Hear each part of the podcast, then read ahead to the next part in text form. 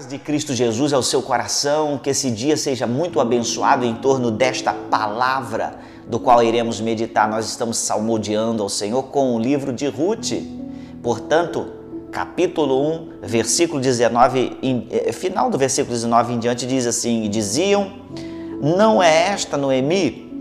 Porém ela lhes dizia: Não me chamareis Noemi, chamai-me Mara, porque grande amargura me tem dado o Todo-Poderoso. Cheia parti, porém vazia o Senhor me fez tornar. Por que, pois, me chamareis Noemi?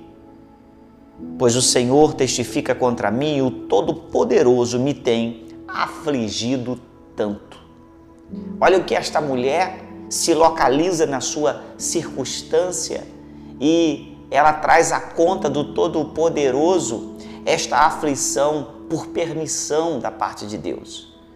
Seu nome é Noemi, mas ela quer que agora troque o seu nome para alguém amargo, que significa alguém amarga, amargurada de coração.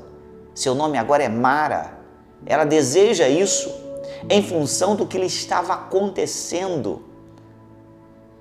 Olha como nesse tempo sempre se deram valor desde o início ao significado de um nome.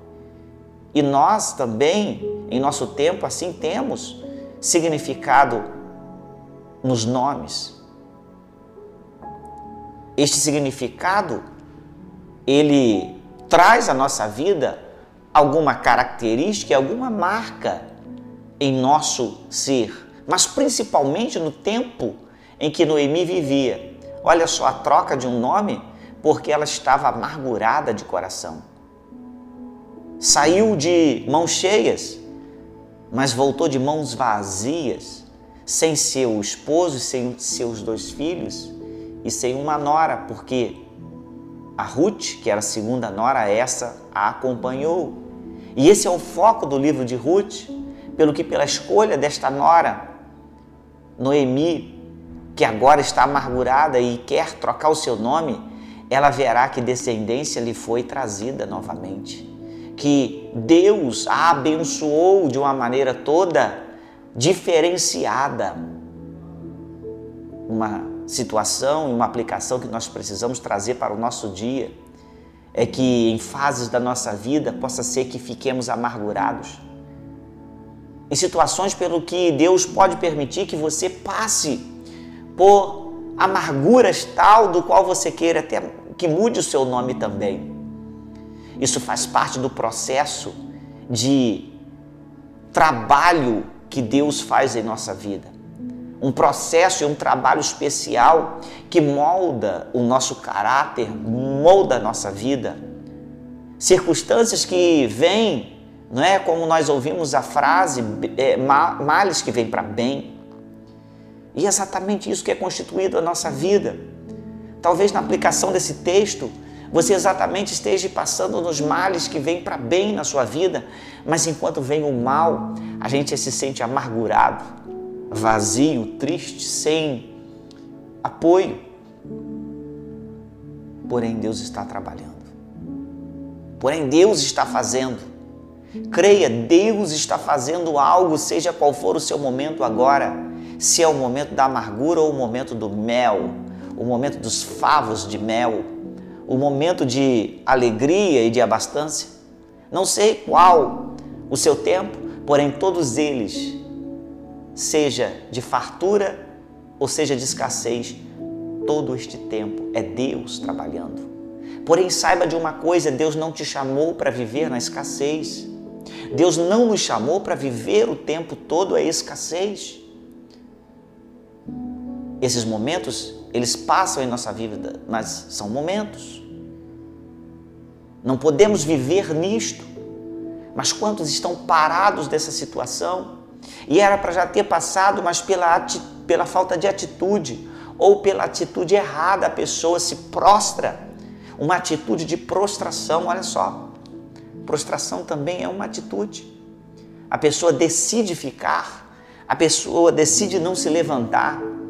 E exatamente isso provoca nesta pessoa uma continuidade de um momento de escassez que deveria ser apenas um momento, mas está sendo uma grande fase ou talvez algo interminável.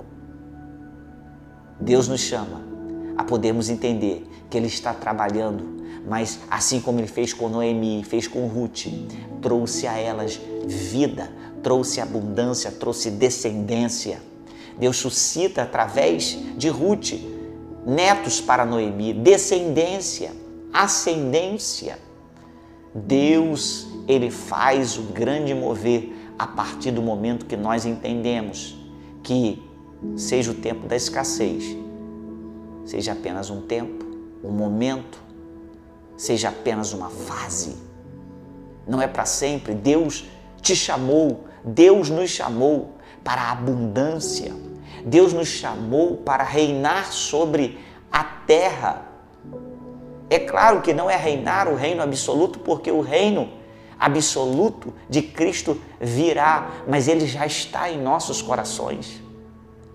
Esse reino já está implantado na igreja do Senhor Jesus sobre a terra. Ora, se esse reino já começou, então reine. É Ele que é o Senhor que reina em nossas vidas, mas Ele nos chamou para reinarmos junto com Ele.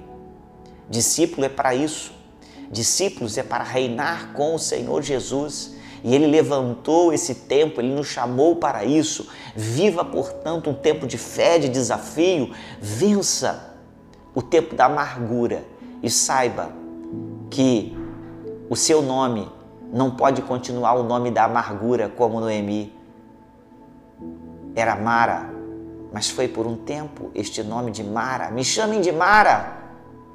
Talvez você esteja dizendo, me chame também de Mara. Deus tem exatamente um ponto final para esta situação. Ele tem o tempo de vitória e ele tem o tempo em que voltará as bênçãos e todas as vitórias que serão apenas na sua vida o currículo e o testemunho de que o Senhor está trabalhando. Que a nossa vida, que possamos refletir e compreender a cada dia isso. Há um tempo de dificuldade, mas é para que cresçamos e venhamos dar valor e usufruir o tempo da bênção que só Ele tem para nós. Que o seu coração medite nisso e você vença, flua nesse dia. Deus é contigo. Até o próximo momento de estarmos juntos.